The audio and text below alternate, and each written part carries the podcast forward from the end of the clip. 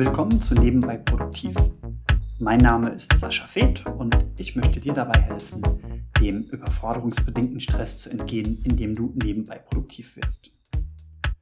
Heute geht es um das Thema oder um die Aufforderung, repariere eingeschlagene Fensterscheiben sofort. Was das überhaupt für Fensterscheiben sind, um die es da geht und wieso die sofort repariert werden sollten, dazu gleich mehr.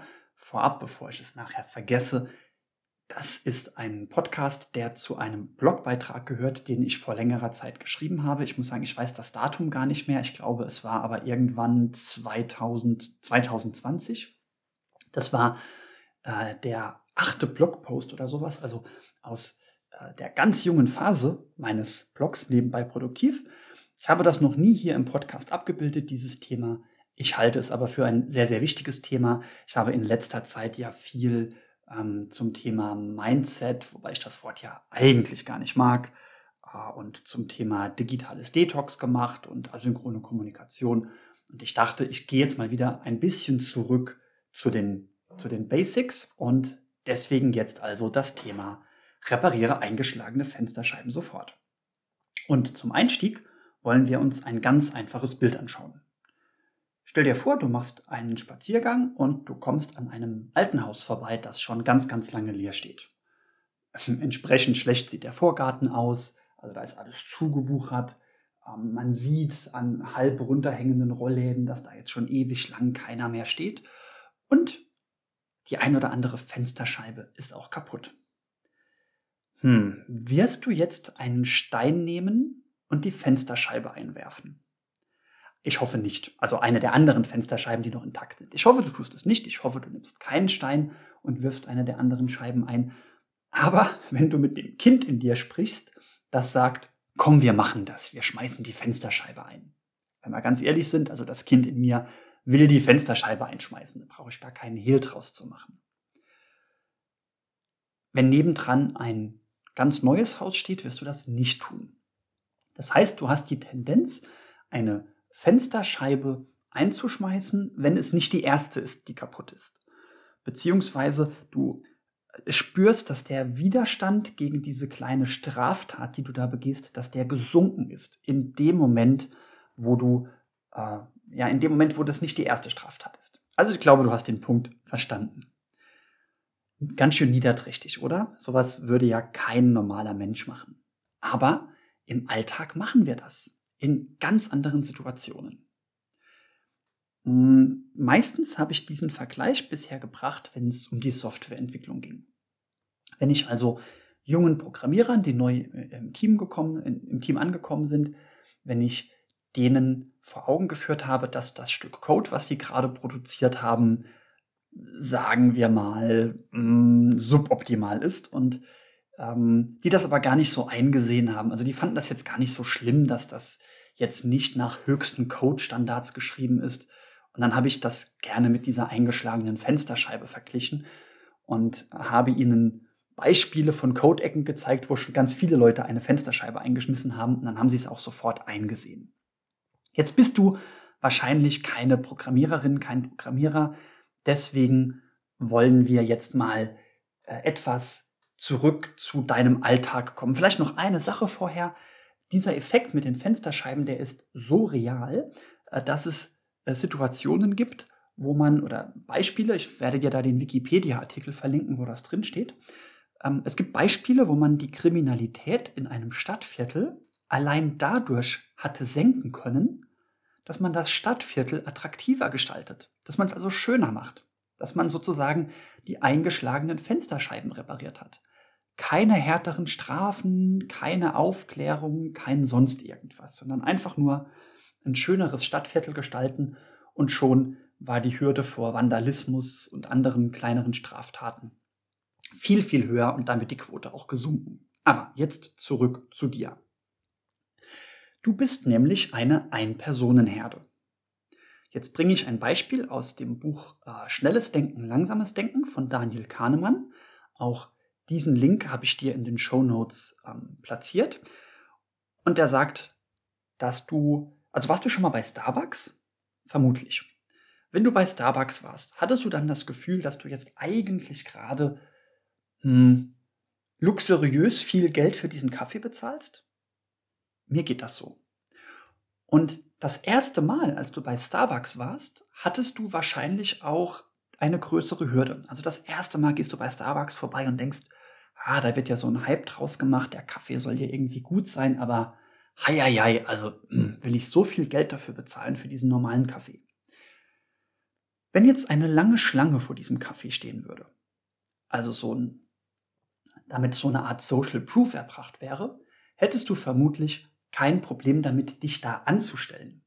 Wenn jetzt aber dieses Kaffee oder dieses Starbucks gähnend leer ist und da steht keine Sau an, dann überlegst du es dir zweimal, denn dann fehlt ja dieser, ja, dieser Social Proof und dieser Herdendrang. Und Daniel Kahnemann sagt jetzt, jetzt mal unabhängig davon, wie viele Leute anstanden an dem Tag, wo du das erste Mal rein bist. Du gehst das erste Mal rein und ähm, schlägst damit die Fensterscheibe ein.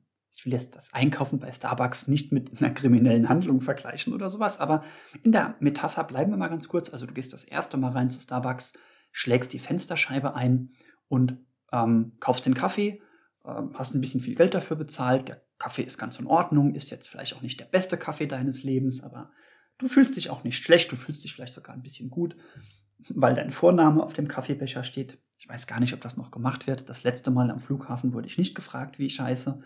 Da habe ich mich übrigens geärgert, weil der Kaffee nicht gut war an dem Tag. Ich drifte ab. so, was wird das nächste Mal passieren, wenn du an diesem Starbucks vorbeigehst. Das nächste Mal wirst du quasi mit deiner eigenen Ein-Personen-Herde konfrontiert. Also virtuell stehst du da schon an, denn du standst da ja gestern an. Und deswegen fällt es dir viel leichter, am zweiten Tag wieder reinzugehen. Dann schlägst du sozusagen die zweite Fensterscheibe ein.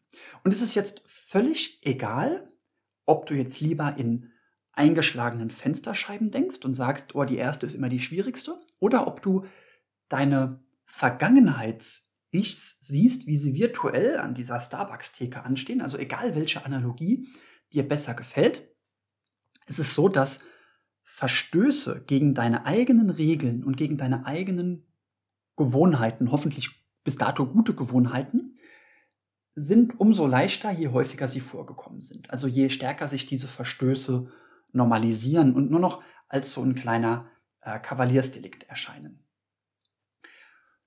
Und jetzt lass uns doch mal ein paar Fensterscheiben in deinem Leben suchen, die du eingeschlagen hast, ohne es zu merken. Jetzt weißt du, dass ich ja auch ähm, nebenbei immer wieder als Fitnesstrainer gearbeitet habe und momentan auch wieder relativ viel als Fitnesstrainer mache. Ähm, ich glaube, den Link packe ich dir auch mal wieder in die Show Notes, denn das ist momentan wieder eine große Leidenschaft von mir. Das Beispiel, einen kurzen Weg zu laufen oder mit dem Auto fahren. Bei uns äh, im Ort ist fußläufig eine Bäckerei und eines Morgens hatte ich keine Lust dahin zu laufen. Da bin ich mit dem Auto hingefahren. Und das war der erste kleine Regelverstoß. Also gegen meine eigene Regel, dass ich da eigentlich schon hinlaufen wollte. Und als ich das nächste Mal dahin wollte, war es viel, viel leichter, ins Auto zu steigen und dahin zu fahren, weil es nicht das erste Mal war. Weil diese Fensterscheibe schon mal eingeschlagen wurde, weil die meine eigene Ein-Personen-Herde äh, schon, mein gestern Ich, schon am Auto anstand, um jetzt zur Bäckerei zu fahren. Und dann hat es viel mehr Überwindung gebraucht, nicht ins Auto zu steigen, als das am ersten Tag der Fall war. Hast du jemals ein Fitnesstraining ausfallen lassen? dann weißt du auch genau, wie das ist. Das erste Mal, wo man das Fitnesstraining ausfallen lässt und die Scheibe einschlägt, ist das schwerste und ab dann ist es leider immer, immer leichter, das Fitnesstraining ausfallen zu lassen. Leider, wie gesagt. Kartons im Heizungskeller zu stapeln. Das war auch der Anlass, warum ich diesen Blogpost damals geschrieben habe. Wir hatten ein Problem mit der Heizung und ein Heizungsmonteur musste kommen.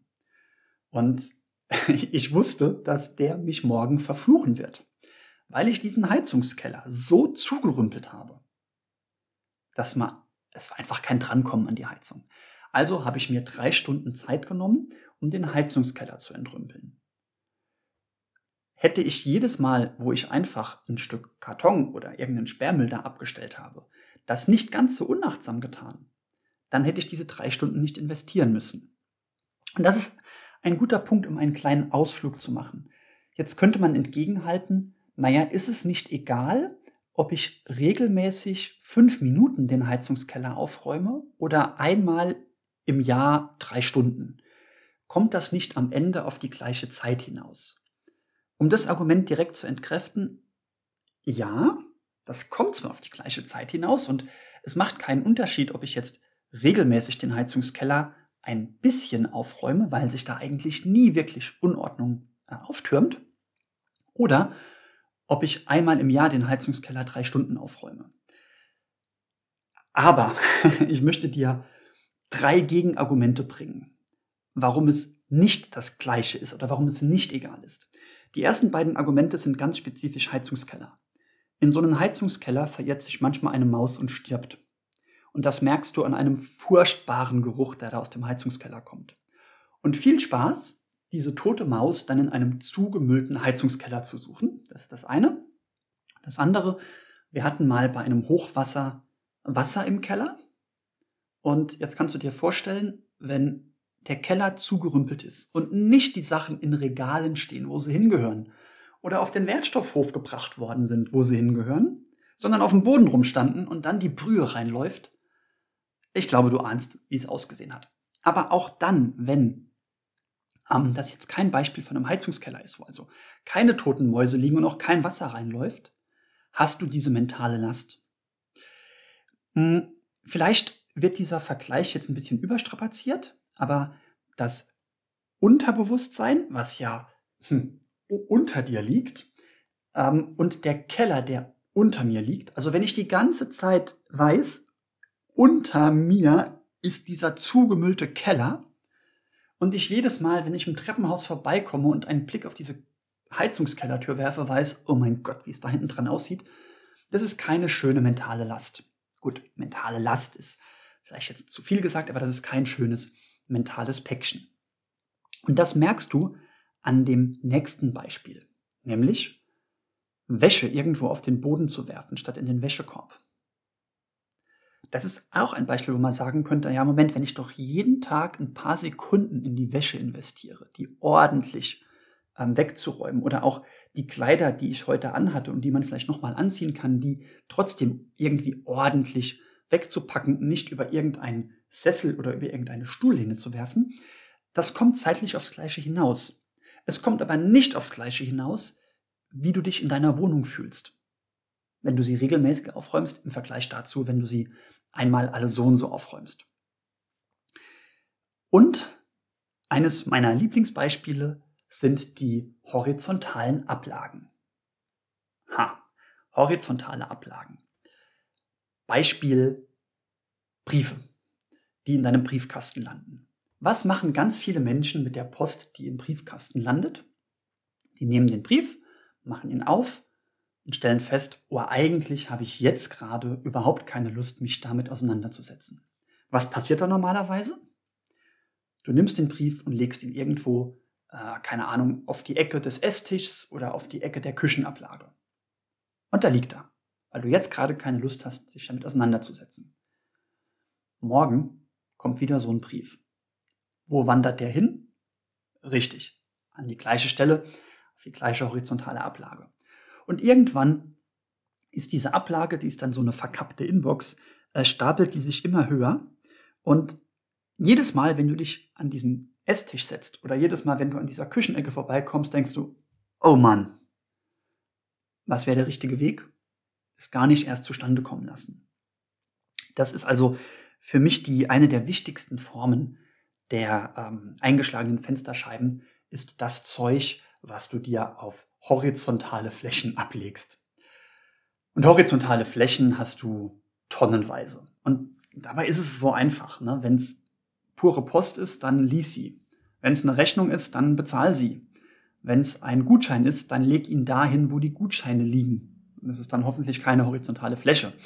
Und wenn es irgendwas ist, was eine Aufgabe oder ein Termin ist, dann trag es in den Kalender ein, trag es in deinen Taskmanager ein und so weiter.